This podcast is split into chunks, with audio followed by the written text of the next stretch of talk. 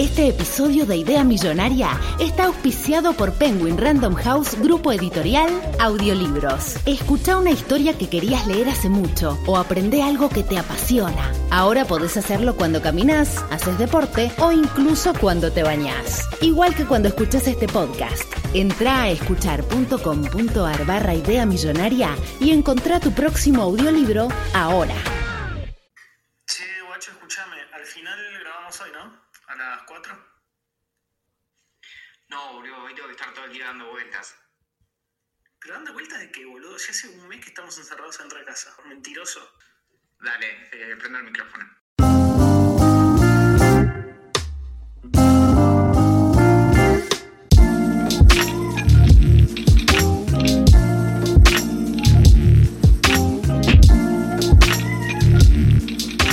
En la selva se escuchan tiros, son las armas de los pobres, son los gritos del latino. Sin embargo, no podría decir si eso es cierto porque estamos encerrados en nuestras casas y no en la selva.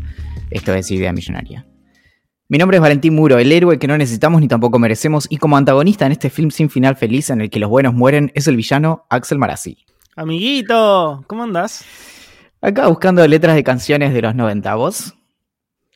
Me hizo, me hizo acordar a Los buenos mueren de Ataque. Sí, western, justamente de ahí lo traté de sacar, pero me di cuenta que cuando uno recuerda una letra de una canción, lo más probable es que la recuerdes mal y que no, no sucedan las cosas como en tu cabeza. ¿En serio? O sea que tengo un montón de letras en la cabeza que son, yo pienso que me están ocupando lugar sin sentido y no solamente me ocupan lugar sin sentido, sino además me ocupan lugar sin sentido sin siquiera ser las letras de las canciones que pienso. ¿Alguna vez agarrá, si podés, capturar mentalmente una de esas letras de canciones y googleala y te vas a sorprender, pero mal? Como yo, yo me di cuenta como 10 años más tarde de que un montón de letras de canciones de Blink no decían nada de lo que yo pensé que decían. Y me acuerdo que había un, un segmento de un programa de radio, no me acuerdo de cuál, te estoy hablando hace mucho, tipo 20 años, que ponían las canciones y hacían la, la, letra de la canción como por fonética. Entonces, como que, no sé, tomaban canciones de Nirvana y hacían que hablen acerca de fideos o cosas así. No sé si te acordás. Buenísimo. Sí, uh, los años dorados de la radio. Lástima que los podcasts eh, matamos a la radio. Los hicimos mierda. che, ¿puede ser que estés beboteando en Instagram con un barbijo? Eh, sí, be, be, bebarbijo. Bebarbijoteando. Ahí va, ahí va. Sí, sí, porque el, bueno, el, la secuencia es así. El sábado a la, no, a la tarde me puse a buscar barbijos y, y tapabocas en Mercado Libre y de hecho vi esos famosos N95 que no son barbijos sino que son respiradores, te explico. Porque la diferencia es que el barbijo, la función que tiene es que vos, básicamente, por ejemplo, en mi caso, cuando sos eh, cirujano, es importante no escupir encima de la persona que estás abriendo, ¿no? Entonces, por eso se usa el barbijo. Los respiradores tienen la función opuesta, que es que vos no te, no te contamines con algo que haya en el ambiente. Se suelen usar mucho, por ejemplo, en, tareas de carpintería o cosas así. Que también, a veces, cuando termino de ser cirujano, me voy a, a hacer eh, tareas de carpintería por eso sé de esto. El asunto es que los N95 son los más, eh, los respiradores como uno de los más comunes y los que se usan para el, para el, el, caso del nuevo coronavirus, que supuestamente filtran eh, al menos el 95% de lo que está en el, en el aire. Y mmm, ahora, desde el eh, en realidad desde hoy es obligatorio usar en, en, en, la calle, desde hoy 15 de abril, es obligatorio usar el, el barbijo o tapaboca en la calle. Entonces el, el, sábado o domingo me puse a buscar cuál podía comprar y me pasaron uno que hacían envíos, yo qué sé, y obviamente estaban como saturadísimos porque de un momento a otro les explotó en la cara la necesidad de los barbijos, pero me compré un, eh, me compré uno gris, en realidad dos grises y me regalaron uno negro también. Así que recién estuve barbijoteando en las redes sociales. me encanta, me encanta tu barbijoteo. Sabes que yo hoy, por primera vez en mi vida, tengo una consulta con un médico a través de una videollamada. Eh, para no tener que ir hasta, hasta Capital.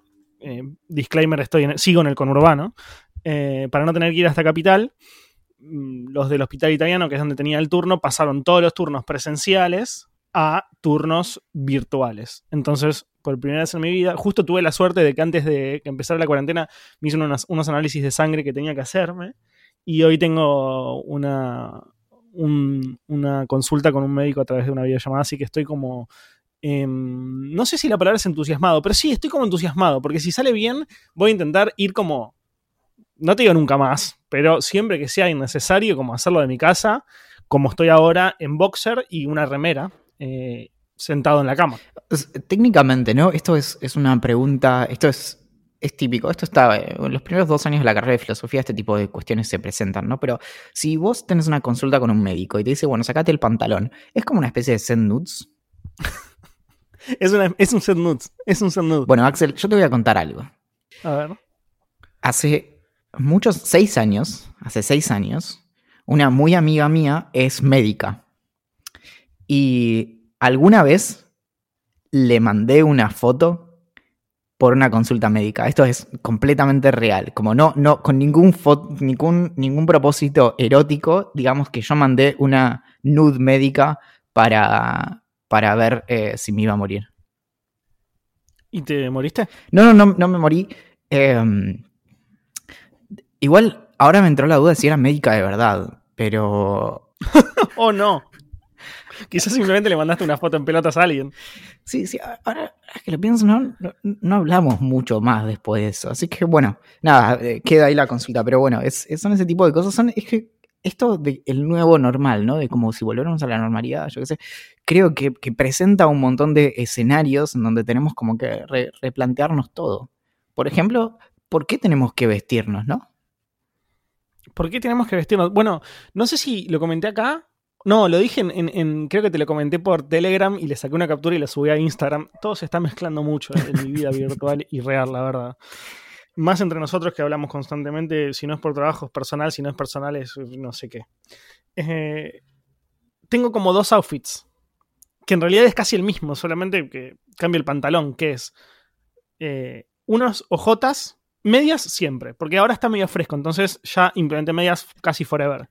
Medias, ojotas o zapatillas, dependiendo. Eh, las medias quedan ahí, o sea, como el outfit medias y ojotas me encanta, ya lo, implementé, es mío, forma parte de mi cotidianidad. Jogging o pantalón de fulbito, que es el pantalón que uso para correr habitualmente. Y una remera que es la misma remera con la que me levanto y me voy a dormir. Me la saco, la pongo para lavar, me pongo otra después de bañarme y así como que todos mi- mis días transcurren en una especie de lincherismo constante. Está muy bien, es, es lo que se curte ahora, en, bueno, en, en Italia, ¿no?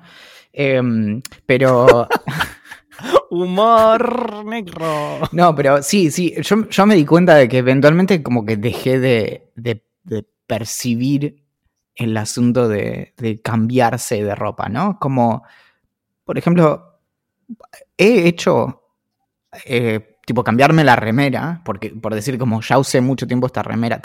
A todo esto yo no tengo lavarropas porque obviamente el lavarropas me, me lo iban a dar en la primera semana de abril, ¿no? Lo mismo que la mesa. Entonces tengo, de mesa tengo un montón de cajas. Cajas de cartón. A los que si les vuelco el café con leche, se disuelven y se le hacen agujeros y lo digo por experiencia. El asunto es que entre todas mis cajas y todo eso, en algún momento dije, claro, esto, esto se, está, esto se va a descontrolar. Entonces, eh, me voy a cambiar la remera, ¿no? Entonces me cambié la remera y después de, te diría, no sé, ya el tiempo medio que ya no existe más el concepto de tiempo como lo conocíamos, así que habrá pasado, no sé, una semana y dije como, voy a cambiar la remera. Pero me cambié la remera y me puse la que estaba usando antes. Entonces estoy haciendo como una especie de rotación en donde básicamente, no sé, supongo que las bacterias en la ropa están lavando mi ropa. También uno de los síntomas del coronavirus es no oler nada. Así que, Es cierto. así que. Mi recomendación es que si estás mucho tiempo sin cambiarte la ropa y no te afecta, eh, definitivamente estás infectado. Eso o, Bueno. o hacer shots de vinagre. Bueno, viste que salió una noticia hace unos días que en una parte, no me acuerdo si de Estados Unidos o Europa, había como una base militar donde para dejar entrar a los empleados de esa base les hacían oler eh, vinagre eh, para, para ver si, si efectivamente lo, lo identificaban. Y si las personas no lo identificaban, podía ser un potencial infectado con el coronavirus. Entonces le decían como, bueno, papito, volvete a tu casa, cuarentena, y en 14 días, si estás bien, volvete. Axel, yo sé que a usted gusta mucho como mirar al norte, ¿no? Todo ese tipo de cosas, pero yo quiero que vos sepas que me llegó de primera mano gracias a leerlo en The Sun, que es un medio de primer nivel de Gran Bretaña, que el primer lugar de Argentina en implementar ese control es Chacabuco. En Chacabuco están haciendo pruebas de olfato para saber si estás, eh, si tenés síntomas de coronavirus. Bueno, me parece muy bien. Yo eh, había leído como que era de afuera, quizás eh, me confundí y era en Chacabuco. No, no, puede ser en los dos lugares. Lo- Entre nosotros no leas de Sam porque es quizás el peor medio del universo. puede ser que sean los dos lugares. Lo que te digo es que no, es que. Es que tal vez. No hace falta que sea tan cipayo. Claro, tal cual. ¿Estuviste leyendo algo? ¿Sabes qué?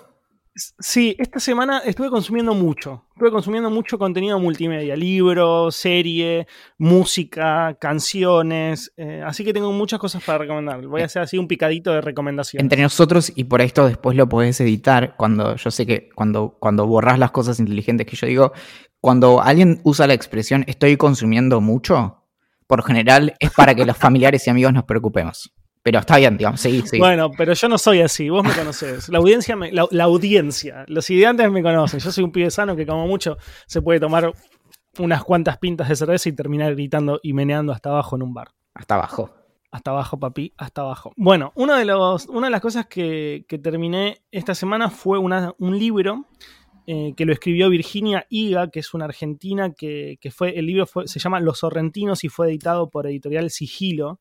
Es una editorial muy, muy, muy copada que, que en general editó muy pocos libros, pero son como handpicked, o sea, como son todos muy bien elegidos. Y Me gusta leí eso, casi ¿eh? todos los libros de la editorial. Sí, es que está buenísimo eso, porque ponele que ten- tenga, no sé, 15 eh, libros y funciona hace un par de años, tipo 3, 4 años, y, y casi todos, los leí casi todos los de la editorial. Eh, están muy, muy, muy buenos. Lo que tiene de- Fue, creo, la primera editorial que publicó a, JP, a JP que es un autor que es eh, anónimo. No, no, no es anónimo, es JP Sowi, pero es, eh, no se sabe quién está detrás de ese apodo. Claro, seudónimo. Eh, bueno, esta, esta novela es una novela corta, tiene creo que algo así como 150 y algo de páginas. Es muy, muy cortita, se lee muy rápido. Si te enganchás tranquilamente, lo puedes leer en un día. Yo a mí me tomó dos o tres porque estaba como. eh, no, tres o cuatro, porque estaba como con esa. Se me había ido un poco el ejercicio de lectura. Y Los Sorrentinos transcurre en Mar del Plata y cuenta la historia de una familia una familia de migrantes que viene de Italia, de Sorrento, de ahí el nombre de los sorrentinos.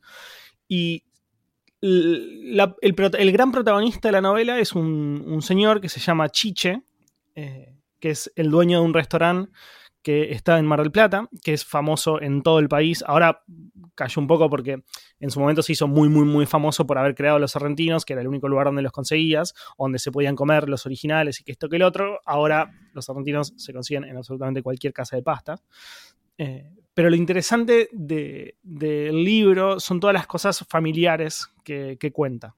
Eh, yo me crié en una familia tana, en una familia italiana también, y entonces muchas, muchas de esas cosas las, las sentí muy identificadas. O sea, la rama paterna de mi familia son descendientes de italianos y, y tenemos muchísimo en común. O sea, gente que grita mucho, eh, o criticones, o, o- o que hacen como una sobremesa extremadamente larga, o que se sientan mucho antes incluso en la mesa, que el centro de, o sea, como lo más importante eh, en la comida no es tanto la comida en sí, aunque es muy importante, muy importante para las familias italianas, sino más eh, la charla y la unión y la comunión. eh, me, me- me gustó muchísimo. Y también es algo medio curioso, porque es una novela que, en la que sentís que no pasa mucho, porque son escenas muy cotidianas, pero que en realidad son parte de la vida y como, como son, parte de, de- lo que nos hace también a nosotros. Nosotros tampoco tenemos tantas cosas constantemente interesantes para contar. Nuestra vida no, no es un policial, donde hay un asesinato, donde hay muertes constantemente, donde hay persecuciones. No, hay peleas de familia, problemas de trabajo, muertes de un familiar porque le agarró cáncer y falleció. eh, alguien se compró un perro y es, y, es un, y es un movimiento familiar interesante donde se mandan fotos a través de WhatsApp, no sé. O alguien tuvo un hijo. Y más o menos así es como transcurre la novela, sin que pase nada del otro mundo, pero al mismo tiempo como, como nuestras vidas, digamos. Y me pareció preciosa, está preciosamente escrita. Virginia Higa tiene como dos ramas familiares, una eh, asiática, japonesa, si no me equivoco, eh, y la otra es italiana, y esto cuenta solamente la parte italiana. Y está muy, muy, muy buena, muy buena. Igual hay algo que me parece muy interesante de lo que comentás, que creo que empalma muy bien con algo que venís comentando. Bueno, lo, te lo digo ya hace, hace casi un mes, pero el, el formato actual que tiene Observando tu newsletter, que te suscribís en observando.net y te llega todos los domingos, eh, que eh, hay un, hay un comentario que venís como sosteniendo desde hace varias semanas, que es esto de, de como las ventanas en las vidas ajenas. Y algo que, que, dijiste que me dejó pensando mucho era respecto de nuestro uso de redes sociales y demás.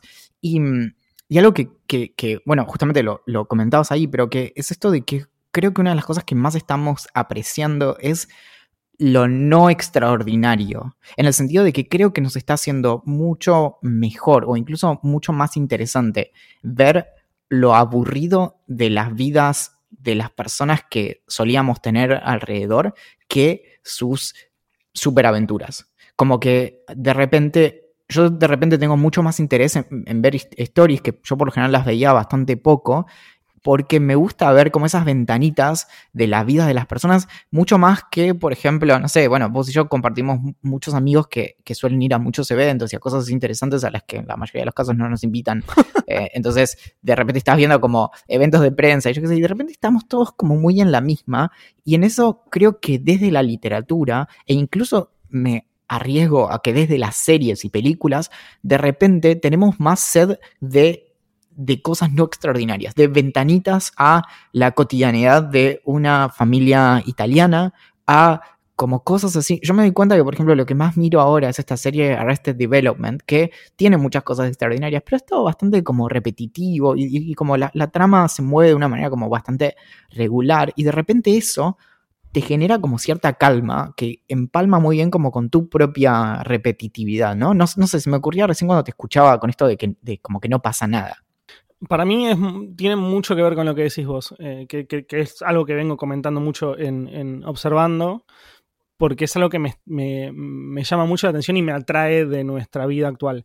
Eh, entender, o sea, en realidad darnos cuenta que en general somos todos muy similares y tenemos en general los mismos gustos y consumimos las mismas cosas. O sea, como todos estamos actualmente viendo series y películas y leyendo y en casa intentando divertirnos con lo poco que tenemos, jugando videojuegos. Eh, y me gusta este, esto de que la vida de las personas sea muy similar. Eh, porque lo que hacemos, que en realidad es lo que era también nuestra cotidianidad antes. Lo que pasa es que antes mostrábamos, o algunas personas, o, los famosos, o, quien sea, digamos, mostrábamos nuestra, la parte excepcional de nuestras vidas. O sea, que, quizás pensábamos que a las personas, o pensamos, seguimos pensando que a las personas es lo que más puede interesarle. O sea, yo nunca en mi vida me había, me había filmado haciendo jueguito con una pelota, la verdad, porque digo, bueno, ¿a quién carajo le puede importar? Bueno, pero ahora lo hice porque tampoco hice mucho más ese día. O no siempre comentaba todas las series que veía a través de Instagram o a través de Twitter. O las canciones que descubría a través de Instagram o Twitter. Y ahora lo estoy haciendo porque no hay mucho más en mi vida. Y, y me pasa lo mismo con los demás. Y es algo que me atrae, que me encanta. Porque la verdad que no me importa verte en la playa de Tailandia, porque, qué sé yo, eh, es, es, es, completamente, juega como, como, en otra liga para mí, o sea, como, no, no porque no, no pueda ir, de hecho estuve, pero porque no, no, ni siquiera me importa mucho, la verdad. O sea, no me importa eh, qué libro estás leyendo en la playa. No me importa que estás en la playa de Tailandia leyendo un libro, sino me importa mucho más el libro que estás leyendo, la verdad. Claro. Bueno, y ese tipo de cosas. Y no, bueno, y es interesante, ¿no? Como, como género de, de, literatura de. Bueno, sabes que me pasa mucho igual previo a todo esto, una serie que, que, que, te recomendé y que suelo recomendar muchísimo, que es una serie que se llama High Maintenance, que es de HBO. Es una, es una serie que empezó como una serie web de episodios de más o menos 10, 15 minutos que publicaban en Vimeo eh, la pareja de creadores de la serie, que uno es el, el actor que hace como de The Guy, que es como la, la, serie de High Maintenance sigue a The Guy, que es un chabón que no, no sabemos el nombre, pero que es eh, repartidor en bicicleta de porro. Y, y, vos en cada episodio lo que vas viendo son como historias que por lo general no están como cruzadas entre sí y lo único que tienen en común es que son todos como clientes de, de este como dealer o repartidor y, y, en cada una como vos tenés como estas ventanitas, ah, en este caso son todas historias en, en, Nueva York. Y lo que tiene es que como que no, nunca pasa nada, pasan un montón de cosas, pero no pasa nada como traumático. Me, me están dando muchas ganas de, volver a ver la serie, justamente. Y, y, lo que tiene es que es como tierno, porque es porque de repente a veces como en las series en donde, como por definición en las series buscando, o películas como buscando el entretenimiento, siempre pasan cosas que son como lejanas a lo que nos podría pasar, como no solamente como, no sé, se separa una pareja, sino que pasa algo como terrible en el medio, siempre es como todo exagerado, que es un poco eh, cómo funciona la, la, ficción y cómo funciona el drama y el teatro y la comedia y demás, pero mm, esto de las historias como normales, que de repente, como, no sé, yo me, me acuerdo de ver esa serie y sentirme bien, como, ok, no pasa nada. Sí, sí, sí. Bueno, a mí me pasa un poco lo mismo, o sea, como que me gusta todo esto que está... No me gusta lo que está pasando en relación a la pandemia mundial y el momento quizás más traumático que estamos atravesando en la historia de nuestras vidas. Gracias por esa aclaración porque... Pero sí me, me gusta algunas cosas que estamos descubriendo. Otra cosa que comentaba en el Observando, creo que la semana pasada, que es algo que a mí me, me apasiona. O sea, yo me, me crié con un internet que medio que desapareció. O sea, que era como una internet más desinteresada, o sea, como de hacer cosas solamente para hacer cosas. Eh, que, medio que, que, dejó de existir. Nosotros comentamos mucho sobre ese Internet en este, a lo largo de la historia de, Vida Millonaria, como de crear foros solamente porque nos gustaba una banda que se llamaba Fan People y eh, era muy medio de nicho, o de entrar al IRC, eh, al, al, servidor de Ciudad Digital para charlar sobre esta banda con, un, con tres, cuatro loquitos que estaban ahí todo el tiempo eh, charlando y vos entrabas y te, te, colgabas en la conversación, como, como crear cosas sin, nada, sin esperar mucho a cambio. Y mm, siento que, que eso está pasando un poco en la actualidad. Estamos viendo muchos como recitales en vivo eh, a través de Instagram o de YouTube, de tanto de artistas inmensos como de, de, chicos que están recién empezando, o como La Raventena, que es, eh, o La Rey Ventena, que, la, hace Julián Príncipe, que es un festival de música electrónica eh, en Minecraft, que nada, que no, no lo hace solamente porque le gusta y un montón de gente entró y creó este mundo virtual eh, para, hacer el festival de música y un montón de DJs pasan música dentro del videojuego. Como, y, todas cosas que, que, o, Vivaria, que es lo que vos estás haciendo con Tomás García, que es también una ventanita al mundo de la pandemia, donde yo me muestro con mi familia porque terminé acá adentro por eh, casualidades de la vida, o, de amigos tuyos y de Tom que terminaron en Bariloche también de casualidad porque se fueron de vacaciones y no pudieron volver. Como todas, se, están haciendo cosas como sin, esperar nada a cambio y ese internet me parece completamente fabuloso y sentía que había desaparecido y, la amo, o sea, quiero estar en ese internet, quiero formar parte de ese internet. Eh, así que no sé, como que siento que si bien este es un momento brutal que atravesamos, eh, estamos viendo como un nacimiento de movimientos que son preciosos, de gente leyendo poesía, haciendo música y demás, eh, que, hacía muchos, muchos años que no se veía en Internet. O que quizás había quedado medio como, eh, como, como olvidado por el concepto este de conseguir followers y retweets y seguidores y guita y bla, y que la foto salga linda y no me gusta porque tenía ojeras, como cosas así que no me gustaban tanto. Que, es que por ahí lo, que pienso cuando te escucho es, es en algo respecto como de, la empatía, ¿no?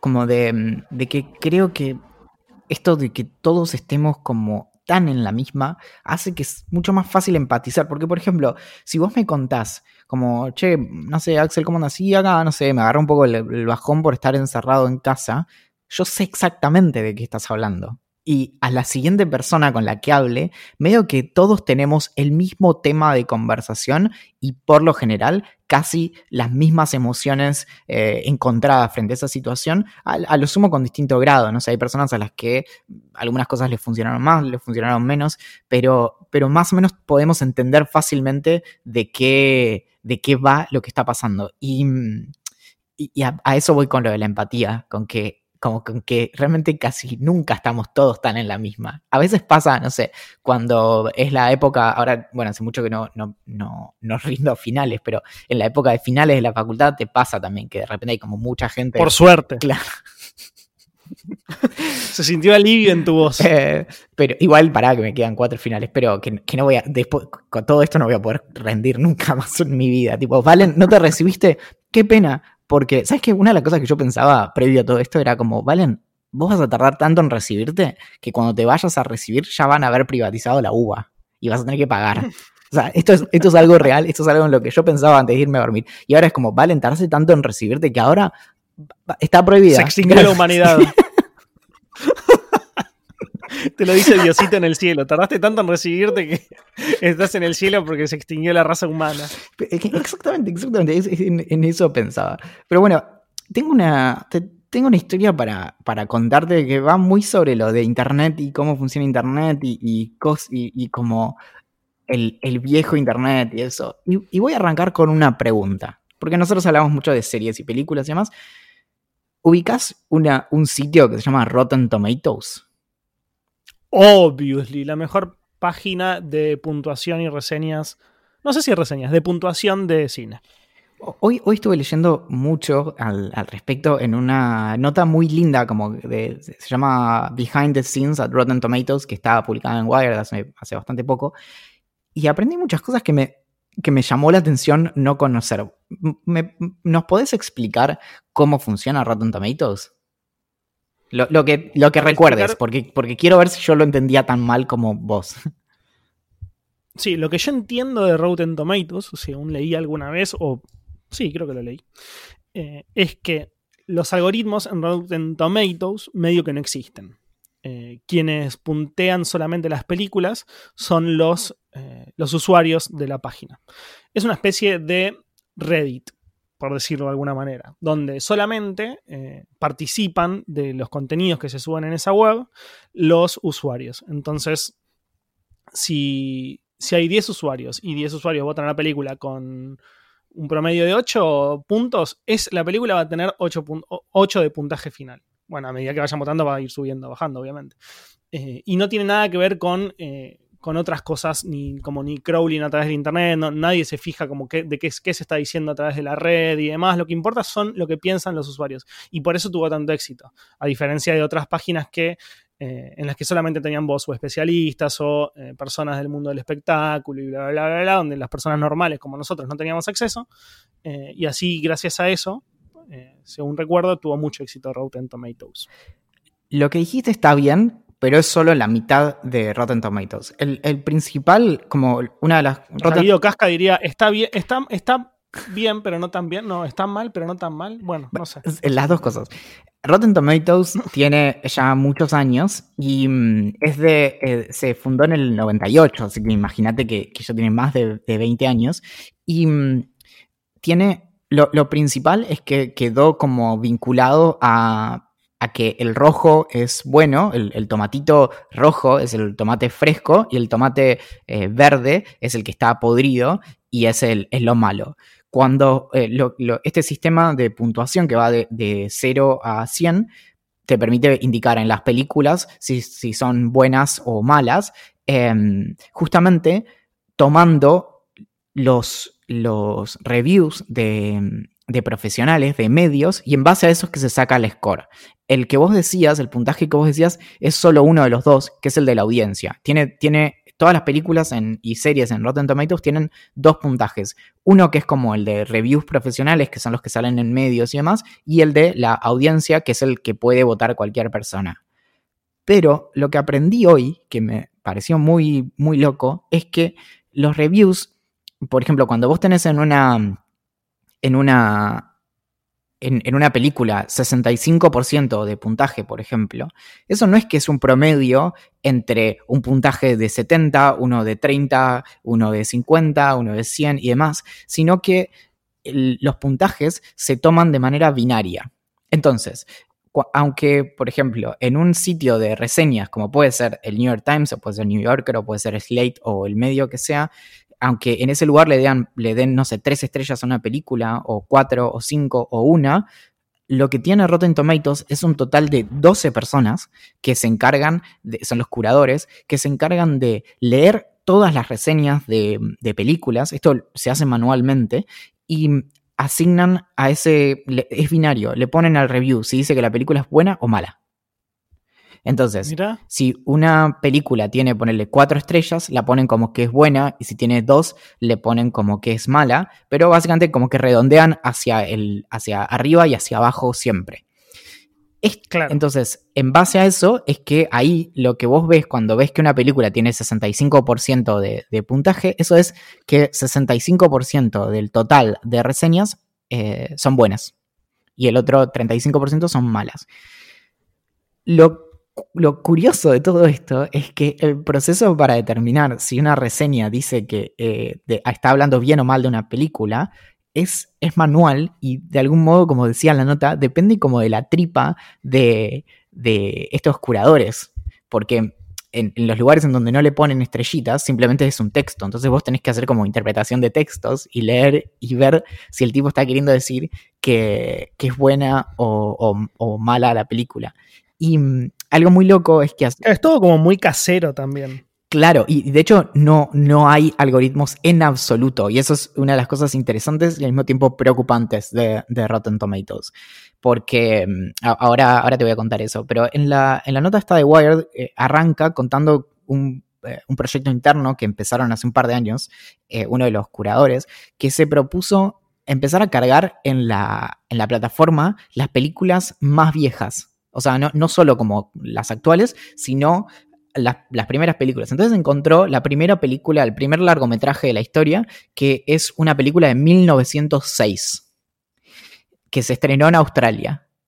Y, mm, y ese, ese, cuando se estrenó, esa película tuvo en, tuvo un, en, en una primera ciudad que estuvo cinco semanas y obviamente agotó las cinco semanas las, las eh, entradas y demás, tuvo una sola reseña en un diario. Y este tipo lo rastreó. Entonces, y la primera, y la primera reseña dice, bueno, es, es buena.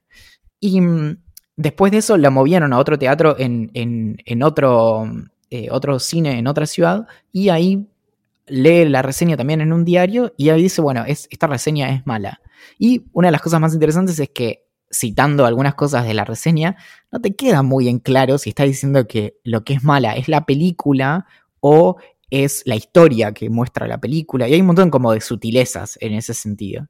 Y mm, bueno, y ese proyecto como de reconstrucción obviamente es muy interesante porque hay muy pocas reseñas, pero te lleva a cosas como la que vos decías antes, que es que en la actualidad, por ejemplo, el promedio de, de películas de, de buenos puntajes está aumentando notablemente y mm, es muy Claro. distinto que, por ejemplo, en los años 90.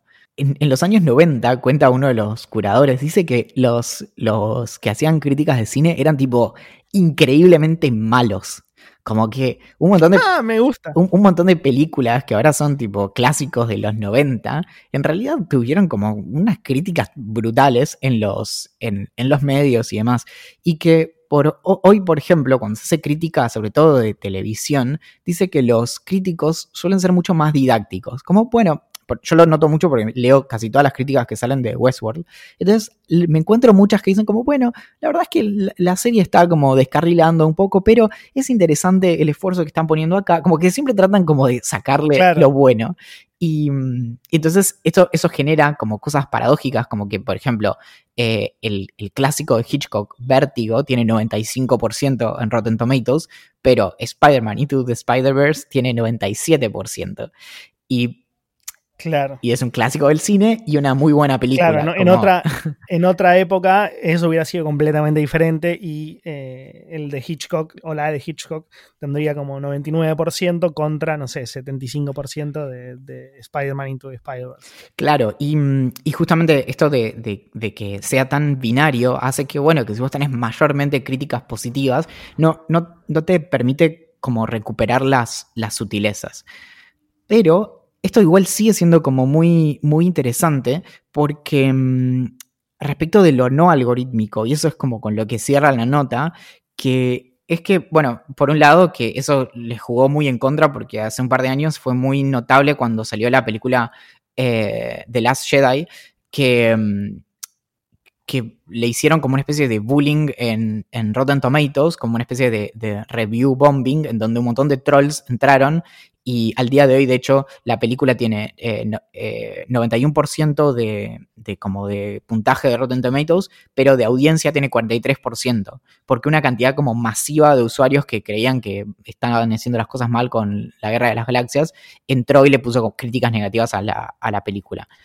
Pero lo último, y esto es como con lo que, con lo que cierra la, la nota, es que una de las cosas más interesantes de Rotten Tomatoes es que, a diferencia de, por ejemplo, Netflix, que, que, que para darte recomendaciones se fija como en las cosas que miraste antes, y básicamente lo que quiere la plataforma es que vos pases más tiempo mirando cosas en, en Netflix, el objetivo de Rotten Tomatoes es que lo uses casi lo menos posible.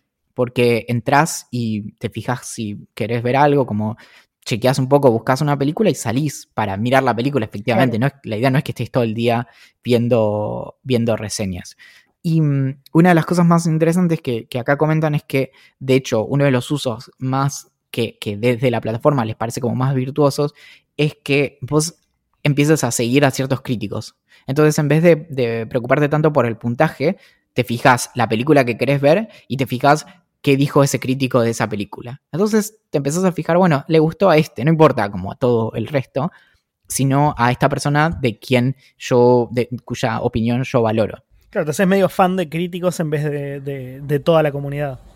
Claro, y, y, lo otro que era interesante es que se volvió una especie de, de métrica que le termina importando mucho más a, a, a, quienes hacen películas que a quienes las consumimos.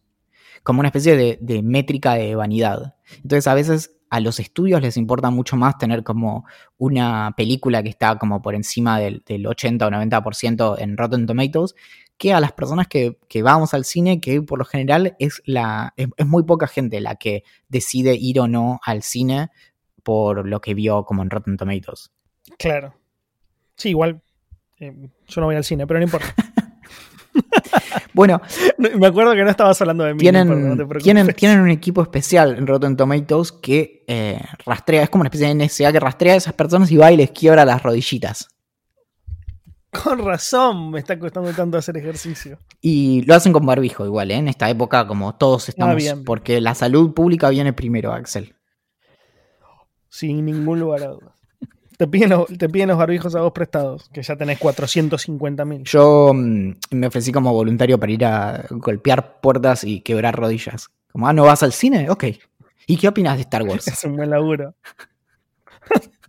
y lo vi todo a los 33 años y mucho no me gustó, la verdad. ¡Pum! Me cortan las rodillas. Ay, muy bien. Bueno, no, tenemos un par de mensajes que nos fueron llegando por, por, Instagram y que muchas semanas se nos pierden, pero esta semana pusimos mucho énfasis en, en recuperarlos. Recibimos, yo creo, para que me fijo acá, eh, un, dos, tres, 38 mensajes que nos aclaraban que eh, en Naruto y en otros eh, animes hay capítulos de relleno porque mientras se ponen al día con el manga. Muchas gracias a las 38 personas que nos lo aclararon. Somos mejores personas gracias a ustedes. Cami también y ustedes nos escribe, también porque ahora lo saben. Claro, el, el resto, la, las otras 15 personas no de, del total de personas que escuchan Idea Millonaria, 38 nos escriben ese mensaje y hay otras 15 que ahora van a saber esto. Cami tiene muy pocas ganas de hacer la tarea y nos escribe un mensaje y nos dice, en mi clase de música estamos analizando cómo Bach utilizaba la retórica en sus composiciones y de tarea el profesor nos mandó a producir nuestro propio texto retórico de un tema que nos interesara. Más allá de que ustedes vienen recomendando Westworld desde los primeros episodios de Idea Millonaria, hace poco empecé y ya voy al día. Tanto Placeres Violentos como el podcast de Fia y Luciano me ayudaron pila a entender por completo cada capítulo. Qué bueno, yo al día de hoy no los entiendo. Por estas razones, quiero que mi tesis para el trabajo sea por qué Westworld es la mejor serie y me gustaría saber las opiniones de los dos más grandes fanáticos habidos y por haber. Desde ya, muchas gracias. Saludos de Uruguay. Cami, que no quiere hacer la tarea. Bueno, la pregunta sería: ¿por qué consideramos que Westworld es la mejor serie que existe? Eh, yo no. Hagamos así, Cami. Voy a, voy a separar la respuesta esta en dos partes. Primero, para mí Westworld no es la mejor serie que existe porque me gustan mucho más otras. Sacando eso de contexto, te puedo dar un, una serie de motivos por los cuales me pareció una serie brutal y muy interesante. Que eh, es que plantea temas filosóficos muy interesantes, plantea eh, una dicotomía que me parece genial, que tiene que ver con el sentimiento de los robots, si los robots eh, si, un robot siente en realidad ese sentimiento es más importante que el nuestro o no, perdón, que el, que, el, que el, sentimiento de los humanos es más o menos importante que el de un robot, qué pasaría si eso sucediera en la realidad, eh, sin contar que, que, la trama es muy, muy atrapante, ¿no? Digamos, y los efectos especiales están buenísimos y demás. Eh, me parece una serie extremadamente compleja, como casi no hay, entonces es un desafío para el, para, para el espectador. Eso ya me parece genial. O sea, no puedes. No es una de esas series como con las cuales yo me estoy atrapando tanto ahora en época de pandemia, de, que vos te puedes tirar en la cama y, y, olvidarte de la serie. Eh, o, ir al baño y volver y seguir entendiendo todo. No te puedes perder ningún detalle porque si te perdés un detalle quizás no entiendas muy bien lo que está pasando en el futuro, o al menos si la querés entender bien. Y otro de los detalles que más me interesó de Westworld es cómo eh, hay perlitas escondidas dentro de cada uno de los capítulos y cómo fue pensada tan a futuro desde el principio. O sea, si vos haces un rewatch de, de, Westworld, y esto lo sé más que nada por Valentín, porque yo no hice tanto un rewatch, sino algunas escenas perdidas a través de YouTube, eh, vas a entender muchas cosas que, estaban, que te estaban diciendo sin ser tan explícitos en los primeros capítulos incluso de la serie, eh, que, iban a tener mucho que ver con el futuro. Eh, y eso también me parece algo increíble. el cuidado del detalle de Westworld. No sé qué opinas vos, Valen. Sí, creo que, ese punto, como a nivel de. Tenemos como muchos aspectos para, revisar. Creo que, también, como no, no creo que sea la mejor serie que, existió, sí creo que, eleva la vara en muchas cuestiones, sobre todo esto de tener como una, una trama que es compleja y que se puede extender varias temporadas de manera consistente, donde se lo que la sensación que te da Westworld es que saben bastante bien a dónde quieren ir, que es algo que muchas veces falta en las series, en donde parece que lo van como lo, van descubriendo a medida que van escribiendo los, episodios. Aparte de eso, creo que desde, desde la ficción y desde la trama que no es eh, necesariamente científicamente correcta, se abren un montón de discusiones muy vigentes y muy ricas desde, sobre todo, filosofía de la mente o filosofía de la inteligencia artificial, que usan un montón de recursos eh, literarios o, de la ficción para poder poner sobre la mesa cuestiones que son muy complejas de, discutir en términos abstractos. Entonces de repente podemos como hablar acerca de, las paradojas del libre albedrío de una manera en la que lo estamos entendiendo sin que lo que hacen los filósofos es justamente diseñar eh, experimentos mentales, donde a veces como tenés que introducirte en como todo mundo, en todo un mundo ficticio para entender algo, y acá es como, un robot le disparo a otro en la cabeza, bueno, discutamos. Me gusta. Y bien, y tenemos el, último comentario de Belén que nos dice que eh, nos quería contar que en algún episodio nosotros hablamos acerca de la numeración de las casas y nos trae un, un fun fact de Costa Rica donde las, muchas calles no tienen nombre, sino que, por ejemplo, un amigo de ellas vive a 300 metros al norte de Pizza Hut, casa color papaya.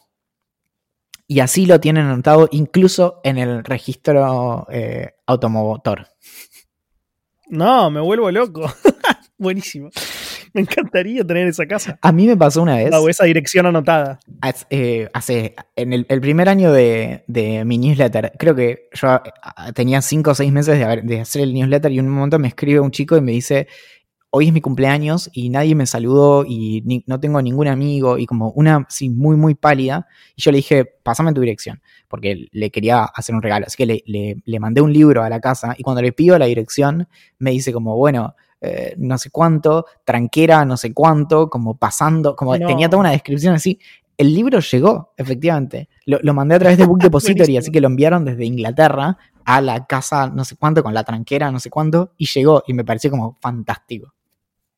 Me encanta. Bueno, pasamos a.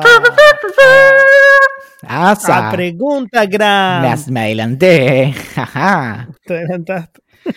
Me des la mente. Preguntas de Instagram. A ver qué tenemos hoy. ¿Cuándo fue la última vez, pregunta Alejandro, en que se dieron cuenta de que ese momento era muy feliz? Eh, calculo que quiere, quiere decir que yo estando en un momento me sentí, me di cuenta que era muy feliz. Sí, exactamente. Como que dijiste como, pucha, que, ¿cómo que vale la pena estar vivo? Probablemente lo hubieras dicho mejor que como lo dije yo trabado, pero algo así.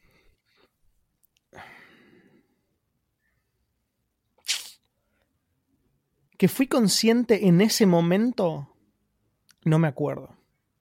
En algún viaje, seguro, sin ninguna de las dudas. Yo, Mariloche, capaz la última vez que fuimos. pero inconscientemente ahora con, o sea, con el diario del lunes, considerando que hay una pandemia, eh, nada, te puedo decir 200 millones. Esa vez que estaba en el subte estando- trabado entre 70 Claro. personas, dije como, pucha, qué bueno que está estar vivo. Claro, con el diario del lunes, estando en Antares con amigos, fui increíblemente feliz y es algo que hacía habitualmente. Pero no sé, no, no, no, no me acuerdo. Yo, es- esto, esto marca que, que las cosas están mal, pero a mí me viene como recuerdo de tener la sensación, pero no del momento, ¿entendés? Como pienso, yo sé que en los últimos seis meses tuve un par de momentos en donde dije como, esto está muy bien. Como que es, es este, es- me, me encanta eso. Hay el, el libro, lo recomiendo muchísimo, el libro de, de discursos de, ¿cómo se llama? De egreso de Kurt Vonnegut, que, que tiene la, la- se llama If, eh, If This Is Nice, What Is, que tiene, es, recopila muchos de los discursos. Vonnegut ganó mucha más plata, o sea, vivía mucho más de ir y dar discursos en universidades que de vender libros. Eso es de- de- definitivamente. Mirá, no sabía eso. Y hay uno, hay, hay una frase que él repetía en varios de sus discursos, y justamente eso es lo que le da nombre al libro, que es un comentario que le hacía a su tío, que decía como, bueno, a veces él se sentaba y miraba y decía como, bueno, si esto no es lindo, ¿qué, qué es lindo? Y es hermoso, y es algo como hermoso a lo que volver. Y, y justamente creo que me pasó esa sensación, primero después de haber leído el libro, mucho más que antes, pero de estar así en distintos momentos y decir como, esto está muy bien, como este, este momento está muy bien. Esta pregunta me gusta mucho, la hizo Iñaki, y es si consideramos que el coronavirus es un buen acontecimiento para finalizar la edad contemporánea. ¿Sabes que me, gusta? Me gustaría decir que sí, ¿eh? O sea, no, no, no sé qué puede llegar a pasar de acá al futuro cercano, y tampoco tengo claro cuánto puede llegar a durar esto. Entiendo que bastante, al menos hasta que podamos volver a la normalidad que conocíamos. Pero yo siento que sí, si esto dura lo suficiente, creo que este es, una, es un buen momento para marcar un antes y un después. Sobre todo porque creo que algunas pequeñas y no tan pequeñas cosas van a cambiar después de que. después de todo esto.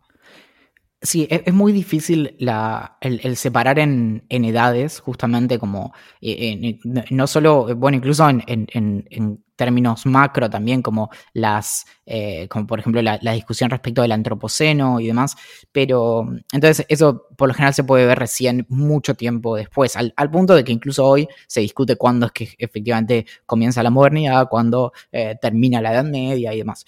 Y, y en ese sentido, lo, lo que sí está clarísimo es que un sacudón como este no teníamos desde al menos la Segunda Guerra Mundial. La, la Segunda Guerra Mundial como que no, no, no parece haber inaugurado una nueva eh, era o edad o lo que sea, pero que este es un sacudón importantísimo de eso, como eso ya está clarísimo. Esta pregunta nos las hace Enzo eh, y es si el sufrimiento va a terminar antes por A, encariñarnos a este nuevo modo de vida, este de estar todo el tiempo adentro o salir Ah. muy, muy poco, o B, que pase todo esto. Ah, Sabés que yo hace, hace muy poquito, sí, yo también pienso que A, pero hace, hace muy poquito, creo que fue ayer o antes de ayer, hablaba con un compañero de, de laburo que es amigo, que y hablábamos, nosotros estamos haciendo home office eh, en minuto uno, que es el único lugar al, al- o sea, yo tengo muchísimos trabajos, pero el único lugar al cual yo voy habitualmente todos los días, de lunes a viernes, es a minuto uno. Y, y hablaba por privado con- con este pibe y, y decíamos que nos va a costar mucho, mucho, mucho cuando esto se solucione, volver a trabajar todos los días en la redacción, por, por varios motivos. Primero que nos dimos cuenta que funcionamos perfectamente a través de Internet. Y segundo, para él y para mí en particular, el viaje, eh, yo no sé si al final me voy a terminar mudando a Capital, a- viviendo en Quilmes o en el conurbano o no, pero digo, ambos en este momento estamos viviendo en el conurba y el viaje es realmente largo. Nosotros tenemos más o menos una hora de viaje, o 45 minutos un día que hay muy poco tráfico. Eh, entonces para nosotros es todavía más porque son dos horas de viaje en total en el día o una hora y media, eh, llegar allá, volver, depender del tráfico, depender de un corte, depender, o sea, como de muchas cosas que son externas a vos y que te hacen perder muchísimo tiempo. Y el resultado a nivel laboral es medio el mismo. Entonces lo vamos a sufrir mucho, mucho cuando volvamos a la normalidad. Bueno, pero igual es, cierto, esto ya lo hablamos muchas veces, pero que en la vuelta atrás en un montón de cosas es como, che, ¿qué me vas a decir? O sea, laburamos remoto dos meses y me tenés que dar, o sea, la carga de la prueba la va a tener ahora quien no quiera que vayas a la oficina. Como, bueno, qué es lo que necesitas exactamente de que yo esté acá, porque nos pudimos manejar perfectamente. Claro que eh, va a haber un montón de ejemplos laborales en donde se, se note la repercusión negativa en, el, en el- la productividad. Entonces digan como, che, mira, esto no lo pudimos resolver en dos meses porque nos faltaba esto. Pero hay muchos trabajos, si no la mayoría, en donde se va a notar que las excusas para un montón de cosas son menos que las que se pensaba. Eh, Pienso exactamente lo mismo. Paul pregunta, ¿alguna vez pensaron en incursionar o incursionaron en política? Eh, yo particularmente no. Nunca lo pensé y creo que no lo haría porque son, es como dos cuestiones. Te lleva muchísimo tiempo y yo no, no, no es que no lo tenga, sino que amo mucho mi tiempo libre como para dedicárselo a eso. Y considero, o sea, por eso admiro mucho a la gente que realmente se dedica a política de, sin, sin nada a cambio, ¿no? Digo, no a un político porque trabaja de eso pero la gente que se levanta a la mañana, va a laburar, termina de laburar y va a hacer algo a nivel político sin nada a cambio, es realmente una admiración absoluta para el partido que sea. Sí, yo, yo eh, una vez me presenté como candidato a intendente de Bariloche.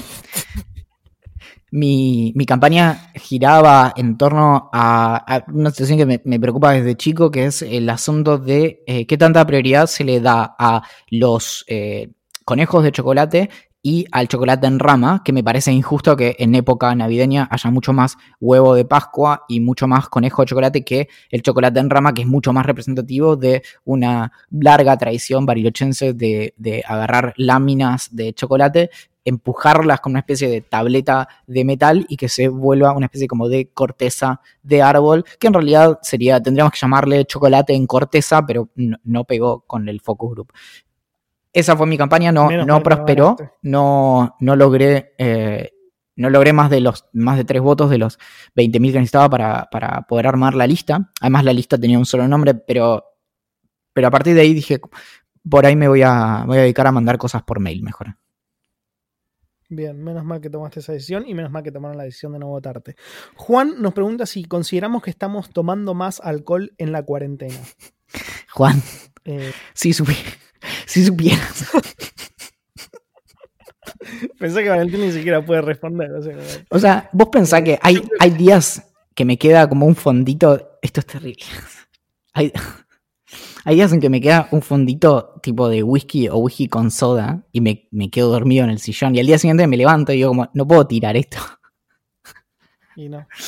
Y entonces, No, justo no, antes no, del. no se puede tirar. Esto es terrible. Antes- justo antes del café con leche, bueno. Nada, Como para ca- arrancar bien arriba. cambiemos de, pregunta rápido. ¿Qué te lo escucha mi mamá? No. Un lugar orgulloso en el que te sentirías. O sea, ¿en qué lugar del mundo te sentirías orgulloso de ser considerado una persona no grata? Nos pregunta Nico. Uf, Corea del Norte, eh, Arabia Saudita, eh, Irán, La casa de Donald Trump. la casa de Donald Trump, eh, China, te diría, que- te diría que China. eh, sí, y tengo una, una larga lista después. De cualquier estado autoritario en donde no me consideren eh, grato, estoy bien. ¿Sabés que esta pregunta que nos hizo Joaquín también me la hicieron por privado en Twitter? Así que quizás haya más personas interesadas, por eso la contestamos. Eh, nos, nos pregunta cómo estamos haciendo para grabar a la distancia, qué programas estamos utilizando y demás. Gritamos muy fuerte, único- muy, muy fuerte. y estamos muy fuerte y ponemos a grabar.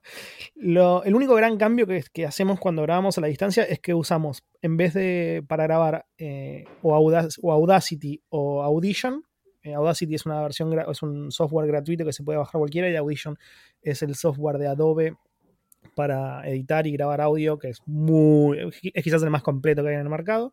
En vez de usar esos dos, que es lo que usamos cuando grabamos en persona, usamos una plataforma que se llama Zencaster, eh, Zencaster, Caster sin la E final. eh, ahora tiene una opción, tenía una opción que era gratuita, que, que ya era fantástica de por sí, que permitía grabar a eh, dos canales, es decir, dos personas, como el, como el estilo podcast que hacemos nosotros. Ya si querías grabar con un tercero, un cuarto y demás, tenías que pagar. Nunca fue nuestro caso. Pero ahora, en época de pandemia, como hay muchísimas personas grabando a la distancia y demás, abrieron, la, abrieron eso y, y la versión paga medio que la extendieron y ya se puede grabar de más de dos personas y demás y es un servicio fantástico que no nos dejó tirado nunca. La única, el único, la única vez que no funcionó fue el primer día que quisimos, el primer episodio que quisimos grabar post cuarentena, que el servicio estaba tan saturado de tantas personas que estaban grabando en todo el mundo podcast a la distancia que no funcionaba. Pero al día siguiente los chavales se ve que contrataron más potencia de servidor y funcionó sin ningún problema y sigue funcionando sin ningún problema. Sí. Pedro pregunta, ¿qué opinan de que su isotipo sea una lamparita? ¿Les parece una buena idea? Mira, Pedro, cuando sacamos idea millonaria dijimos, bueno, hay que poner un dibujito. Bueno, ¿en cuánto lo podés tener? Cuatro minutos y 35 segundos más tarde, Axel había diseñado el logo de idea millonaria y quedó. En algún momento habría que revisarlo, sí, es, es absolutamente cierto. Pero la verdad es que eh, no, estamos, eh, no tenemos un minuto libre en nuestras casas. La verdad que estamos con muchas cosas y que creo que en un momento quisimos como cambiar eh, el isotipo de idea millonaria, sobre todo porque no porque no nos guste la laparita y demás, sino porque realmente lo hicimos en cuestión de segundos en un servicio que es gratuito que se llama Canva y, No diga que no y nos nos van gustaría tener. Bueno, lo borro. Eh, lo edito y lo borro. Eh, y nos gustaría tener algo como más original, siguiendo el mismo estilo, pero más original. Pero nada, eh, tenemos, tenemos tantos. Tenemos, tenemos muchos proyectos que no podemos dejar de lado porque tienen deadlines. Y los que, y los que no tienen deadlines los, los venimos, los venimos empujando hace, no sé, hay algunas cosas de un año, de un año y medio. Nos preguntan una, una que es buena. Eh, Audron Pita en Instagram nos pregunta: si pudieran implantarse alguna parte robótica en el cuerpo, ¿cuál sería? Mi primera respuesta era, era típica respuesta básica, como: jaja, si te digo, eh, van a borrar este episodio. jajaja". La segunda respuesta es que eh, me pondría piernas extensibles, por un, por un motivo muy, muy sencillo. Noté que en las apps de citas, tipo Tinder, Bumble, OkCupid, lo que sea, para las personas que miden más de un metro setenta, les es muy, pero no puedo exagerar lo importante que les es la estatura de la otra persona. Hasta el punto de que muchas personas lo único que ponen en su bio en esas apps es tipo, si tenés menos de un metro setenta, no me hables y tirate en una zanja. O si encontrás un lugar muy, muy alto, tirate contra el pavimento. Con, con, es- con ese lenguaje te diría. Entonces lo que haría sería ponerme como piernas extensibles. Entonces voy con mi, con mi metro sesenta ahí muy orgulloso y cuando me dicen algo, agarro, toco un botón, taca, 1,87. Y entonces le digo como, ¿decías? Toma mate. Yo creo que me pondría el. Me, me sacaría el cerebro y me pondría un tipo un disco rígido, un SSD bien, bien furioso con mucho, mucho espacio para no olvidarme de nada, que no se me pase nada. Enzo pregunta algo que creo que es, es una muy buena pregunta para expertos como vos y yo, que es ¿cómo reactivarían la economía después de la cuarentena? Decime, Axel.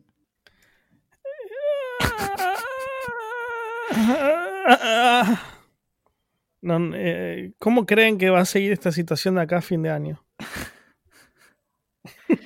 Si te digo, te miento. Martina nos pregunta algo muy, muy íntimo. ¿Les gusta ponerle nombres a las cosas? Por ejemplo, a un mate, a una planta, a un peluche. A mí no. Va, no sé si no me gusta, nunca lo hice, la verdad. A mí me gusta ponerle nombre como a las redes de Wi-Fi y me encariño con esas cosas. Pero después, tipo, mi compu no tiene. ¿Sabes a qué le pongo nombre? Me acabo de acordar. Ah, porque me acuerdo por los dispositivos Bluetooth.